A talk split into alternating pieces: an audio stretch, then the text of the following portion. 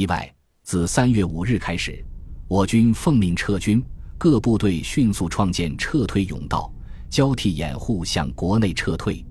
越军则迅速出击，积极利用各种战法，对我后卫部队进行侧击、兜击、分割、包围。其投入兵力之大，行动之迅猛，超出想象。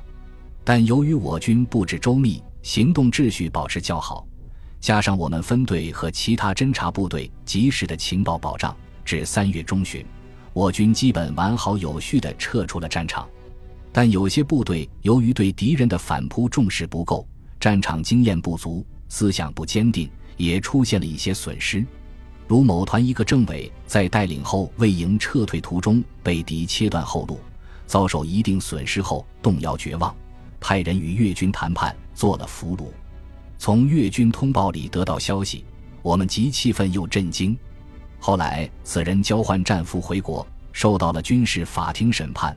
判决书曾通报全军团以上干部，想必还有不少老干部记得此事。大军撤退阶段，我部奉命在后卫部队附近隐蔽运动，侦听敌我双方情况，并通报上级和各有关部队，身边枪炮震耳。敌军从急，有几次四面都是敌军，情况危急复杂。但由于我们通过技术手段很容易确定敌军具体位置，利用地形、植被和夜幕的掩护，从敌缝隙中溢出，未与敌发生冲突。到三月十日，我已安全到达距国境线不足三十公里之地域。清晨五时左右，我们钻进一片残破的树林，一边吃早餐，一边快乐地工作着。两小时前接到命令，你部任务已完成，于今日中午以前赶到 A 地点，乘坐接应汽车回国。大家好高兴呀！经过二十余天的战斗，我们在极少损失的情况下，出色的完成了任务，经历了战火洗礼，就要带着这段历史和亲人见面，开始新的生活，能不高兴吗？西南方枪声紧一阵慢一阵的响着，队长躺在铺开的雨衣上，用钢盔盖着脸。H 连长坐在他旁边，喜滋滋地看着妻子和儿子的照片，一边看一边用手捅着队长：“嘿嘿，我有老婆，你有吗？嘿嘿，我有儿子，你有吗？”队长打了 H 连长一下：“臭美吧你！回去嫂子让你洗尿布，儿子拉你一身屎。”嘿嘿，小光棍们懂个屁，在老婆跟前洗尿布，那叫个幸福呀！大家全乐了，队长。有点情况，侦听组长于少军叫了一声，我们都围了过去。刚才听到我军某某某团成连在用明语向上级呼救，他们昨晚完成阻击任务，替换下来回国，结果半夜迷了路，没有向北走，反而向南走了十几公里。黎明被越军发现，正处于围攻中，两个报务员全部牺牲，指导员、副连长牺牲，连长负伤后放弃指挥。现在是一个排长在组织，和上级联系不上，联系到了一个过路部队，他说不清自己所在的位置，人家就走了，真他妈的乱套！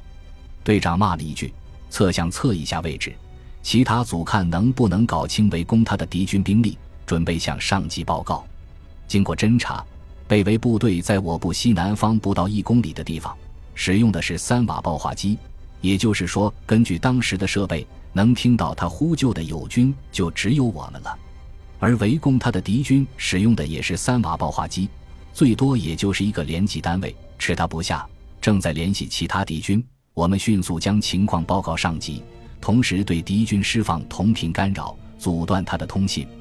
但那个团已经入境，最近的救援部队也要两小时后才能赶到。我们的位置不在撤退甬道内，而大股敌军一个小时左右就可到达。上级命令我们迅速和被围部队创建联系，将实际情况告诉他们，要他们全力突围，并要我们马上离开，避免受损。这是自开战以来我们唯一的一次和师以下部队通话，还要用明语，十分危险。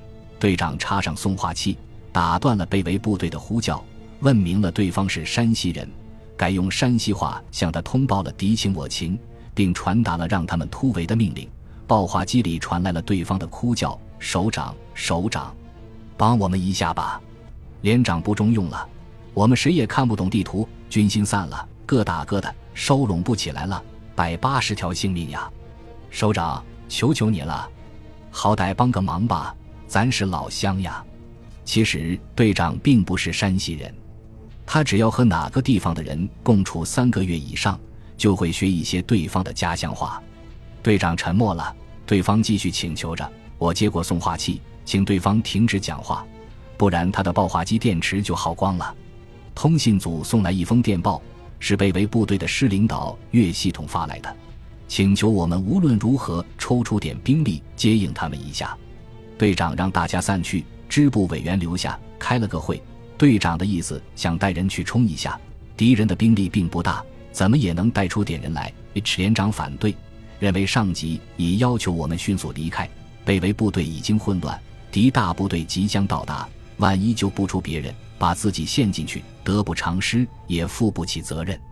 队长看着大家说道：“虽然我们和被围部队不是一个系统的，但带着三点红的都是战友。”我们不能眼睁睁地看着战友遇难不管，对不起良心。越军说是包围了他们，就那点兵力，肯定只是在他们北面阻击。我们摸到敌人背后突然发起进攻，敌人一定慌乱，被围部队士气会大增，南北夹击，打开个口子并不难，顶上十分钟，冲出多少算多少。没时间了，投票表决吧。投票结果，大部分同志同意打一下。队长说：“那好。”我们分成两部分，三百零九带上二排和各业务组以及设备人按原计划到 A 地点等车，我带一排，再从各业务组挑选出二十个人去救人，保持通信联络。战斗部队多带机枪弹药，大家快去准备吧。等等，我不主张打，可并不是怕死。队长，你带人下去，打仗是我的事。H 连长激动地说。队长严厉地回绝：打是我的主张。一切责任由我负，仗也得由我打。把同志们带下去是你的责任，这是命令，别争了。队长打开了送话器，呼叫，呼叫，听到请回答。听到，听到。首长请讲，首长请讲。把你的党员组织起来，用党纪、军纪约束他们，谁也不许挥球。每个党员带两三个战士，没用的东西扔掉，带上伤员、烈士。组织一个班的敢死队，死命往西北打。其他人准备，听到我们的枪声，马上向我们靠拢。明白没有？队长好一口山西话，说的我们很多同志都没听明白。明白了，明白了，谢谢首长。同志们，快集合！大部队增援我们来了。报话机里传来山西排长欣喜若狂的喊声：“集合！”队长一声令下。我带领挑选出来的二十名业务人员，携带一部报话机、一部十五 W 联络干扰两用机和满身的弹药列队。队长握住 H 连长的手：“行动吧，咱们回国见。”出发！我们成两列纵队，跟着队长向西南方向跑步前进。西南，枪声报起。